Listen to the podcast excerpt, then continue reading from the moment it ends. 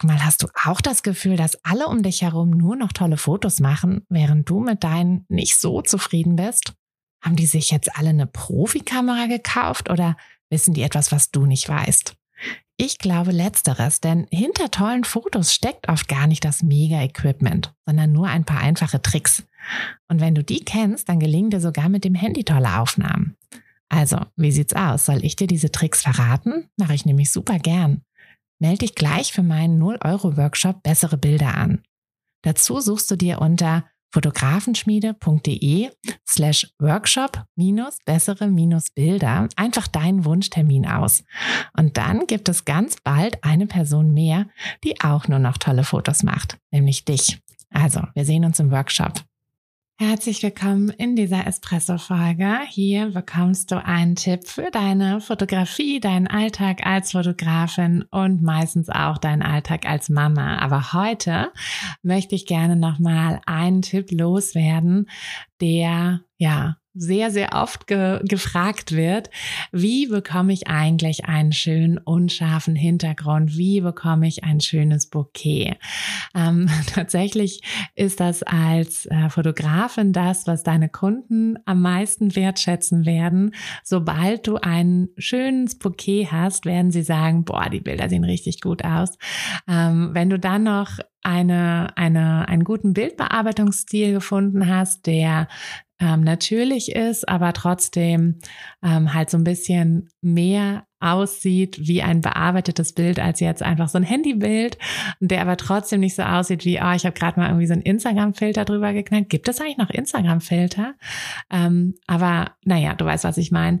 Jedenfalls, wenn du das dann auch noch hast, dann werden deine Kunden ähm, ja schon schon sehr, sehr happy sein. Und natürlich äh, sollte auch das Motiv und die Art, wie du das eingefangen hast, auch stimmen. Aber tatsächlich ist es so, ähm, ich muss da immer wieder drüber schmunzeln, aber es ist so, dass dieser unscharfe Hintergrund so unfassbar viel ausmacht. Aber ich kann mich ehrlich gesagt auch noch daran erinnern, wie das bei mir war, als ich ähm, das erste Mal ein ähm, besseres Objektiv, also was heißt ein besseres? Ich hatte das erste Mal ein ähm, lichtstarkes Objektiv mit einer 1 Achter oder 1,4er Blende, das weiß ich schon gar nicht mehr so genau.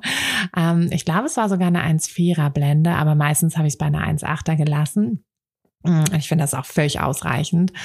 Und dann hatte ich plötzlich eben diesen unscharfen Hintergrund und dachte so, boah, Wahnsinn. ähm, ja, weil das ist einfach das, was, ähm, was eben die Handybilder auch noch nicht so gut hinbekommen, selbst wenn sie das ja, ähm, ja immer mit diesem Porträtmodus oder so versuchen, so ein bisschen zu simulieren, aber es sieht halt immer so ein bisschen komisch aus, weil die das eben nicht so wie deine Kamera machen, sondern die machen das eher so, dass sie das quasi später dann einfach errechnen und sagen, okay, das wird der Hintergrund sein, dann machen wir das unscharf, aber das ist dann so eine gleichmäßige Unschärfe und das sieht dann halt immer, naja, es sieht so ein bisschen gewollt und nicht gekonnt aus, finde ich. Ähm, vielleicht ist das auch nur, dass man das als, ähm, ja, als Fotografin dann halt irgendwann so sieht, aber mh, mm, das ist ja, ist ja im Endeffekt egal. Ähm, du bist ja Fotografin, von daher ähm, ist das für dich auch relevant. Also, wie kriegst du diesen unscharfen Hintergrund hin? Ähm, natürlich erstmal, wenn, also damit, dass du deine, deine Blende richtig einstellst. Ähm, wenn du jetzt aber sagst, oh, warte Martine, ich habe eigentlich noch mein Kit-Objektiv mit einer irgendwie 3,5er Blende oder so und äh, so viel geht da gar nicht mit äh, Blende öffnen. Gibt es denn noch eine andere Möglichkeit? Ja, die gibt es. Etwas, worauf du sowieso achten solltest. Also selbst wenn du deine Blende, hm, du kannst mit einer 1,8er Blende fotografieren und kannst trotzdem es schaffen, keinen unscharfen Hintergrund auf deine Bilder zu machen, ähm, wenn du nämlich da deiner Kamera das quasi sehr, sehr schwer machst. ähm, wenn du dein ähm, Objekt oder dein, also deine Person, ich sage jetzt mal Person, in der Regel fotografieren wir ja Menschen oder vielleicht auch Tiere, aber im Endeffekt ist es egal. Wenn du zum Beispiel eine Person direkt vor eine Hauswand stellst, also die lehnt sich mit dem Rücken an die Hauswand und du fotografierst sie dann, dann ist es selbst mit einer 1,8er Blende so, dass du kaum Bokeh haben wirst. Warum? Weil der Abstand zwischen Motiv und Hintergrund wahnsinnig gering ist. Also der ist ja da wirklich nur so ein paar Zentimeter. Mm, und da schafft es deine Kamera einfach nicht, einen unscharfen Hintergrund zu kreieren, ähm, weil das nun mal so ist, dass dieser, dieser Blend, Bereich, also dieser Schärfebereich, einfach ja nicht nur deinen Fokuspunkt betrifft, sondern auch noch so ein bisschen den Bereich davor und danach. Je nachdem natürlich, welche Blende du einstellst, ähm, wird diese Tiefenschärf, dieser Tiefenschärfebereich halt immer etwas größer oder etwas kleiner sein. Also das ist wirklich die goldene Regel, wenn du einen unscharfen Hintergrund bekommen möchtest. Sorge für Abstand zwischen dem Motiv und dem Hintergrund. Ganz einfach, ne? Lass die Person einfach nochmal ein, zwei, drei Schritte wegkommen oder ne, sogar noch mehr hm, wegkommen von dem Hintergrund, damit du wirklich da einen schönen, unscharfen Hintergrund kreieren kannst. Und dann ist es am Ende auch relativ egal, ob du eine, ja, ein, ein sehr gutes Offenblenden, also lichtstarkes ähm, Objektiv hast, mit dem du die Blende sehr weit öffnen kannst, sodass du wirklich viel Unschärfe kreierst, oder ob du noch das Kit-Objektiv draufgeschraubt hast und da eben nicht so eine wahnsinnig große ähm, Blende hast. Mhm. Dann das zweite ist, dass aber auch der Abstand zwischen dir und dem Motiv wichtig ist, also zwischen der Kamera und dem Motiv. Während der Abstand zwischen dem Motiv und dem Hintergrund möglichst groß sein sollte, sollte der Abstand zwischen dir und dem Motiv möglichst klein sein. Das geht natürlich nicht unendlich klein, weil irgendwann hast du dann ja nur noch das Gesicht drauf oder so und das möchtest du vielleicht gar nicht. Da musst du natürlich auch darauf achten, dass da soweit alles drauf ist, aber versuch mal den, also den Abstand auch zu verringern. Ähm, wenn du aber merkst, dass deine Kamera nicht mehr scharf stellt, dann bist du zu dicht dran.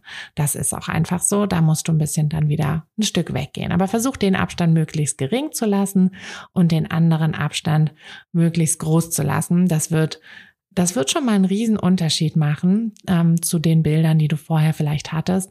Und wenn du nicht die Möglichkeit hast, zum Beispiel bei dieser Mauer, ähm, dass die Person zwei, drei Meter von der Mauer weggeht, dann ändere einfach den Winkel. Dann gehst du mit an die Mauer ran ähm, und nimmst quasi deine Kamera wirklich, also die Person dreht sich dann mit zu dir, deine Kamera ist wirklich direkt an der Mauer dran seitlich und dann hast du ja doch wieder diese Unschärfe, denn du hast sowohl im vorderen Bereich als auch im hinteren Bereich, hinter der Person hast du ja dann diesen, ähm, ja, Bereiche der Mauer, die einen großen Abstand zur Person haben.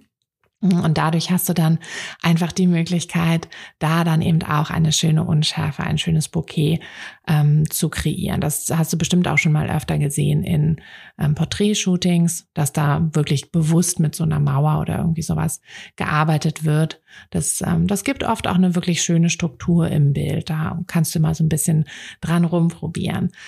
Mm, und was auch noch schön ist, ist, wenn du den Vordergrund bewusst mit, mit einbeziehst. Also wenn du schaust, dass du vielleicht noch bewusst was irgendwie vor die Linse nimmst. Also ich mache das zu Hause super gerne. Ich stelle dann einfach, ähm, weiß ich nicht, wenn ich, wenn ich an einer, am, am Familientisch oder so fotografiere, dann stelle ich da halt die Milchtüte oder die, die Müsli-Packung oder so hin und halt meine Kamera wirklich genau da dran, sodass ich am Rande nichts Genaues erkenne, aber dass ich am Rande des Bildes meistens unten so eine leichte, flatterige Unschärfe habe.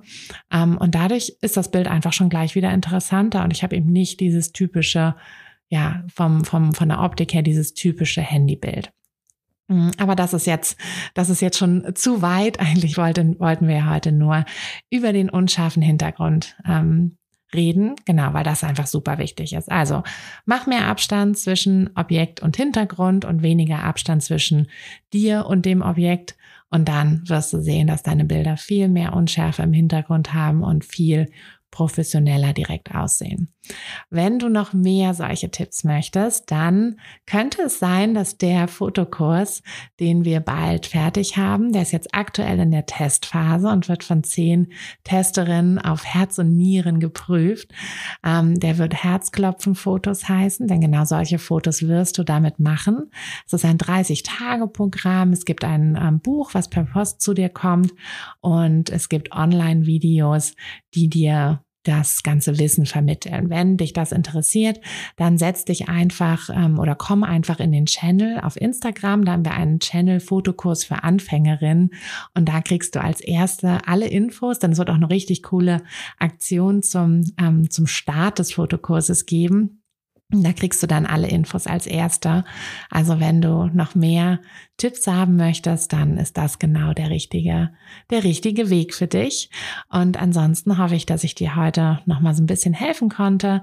Wünsche dir jetzt eine wundervolle Restwoche und wir hören uns am Montag wieder. Bis dann, deine Tina. Hey du, Fotografin. Hast du dich schon auf die Warteliste für die nächste Business-Kursklasse gesetzt? Nein? Weil du noch keine Fotografin bist oder weil du keine sein möchtest? Weißt du, was ich glaube? Dass du schon viel weiter bist, als du vielleicht denkst und dass du nur noch etwas Hilfe bei den konkreten Schritten in dein Fotobusiness brauchst und jemanden, der dich unterstützt und dir bei Fragen und Problemen weiterhilft. Genau das also, was du im Businesskurs bekommst. Deshalb setz dich am besten gleich auf die Warteliste unter fotografenschmiede.de slash business-kurs. Und dann verwandeln wir bald gemeinsam dein Herzklopfen für die Fotografie in dein Herzensbusiness. Denn dafür bist du doch hier, oder?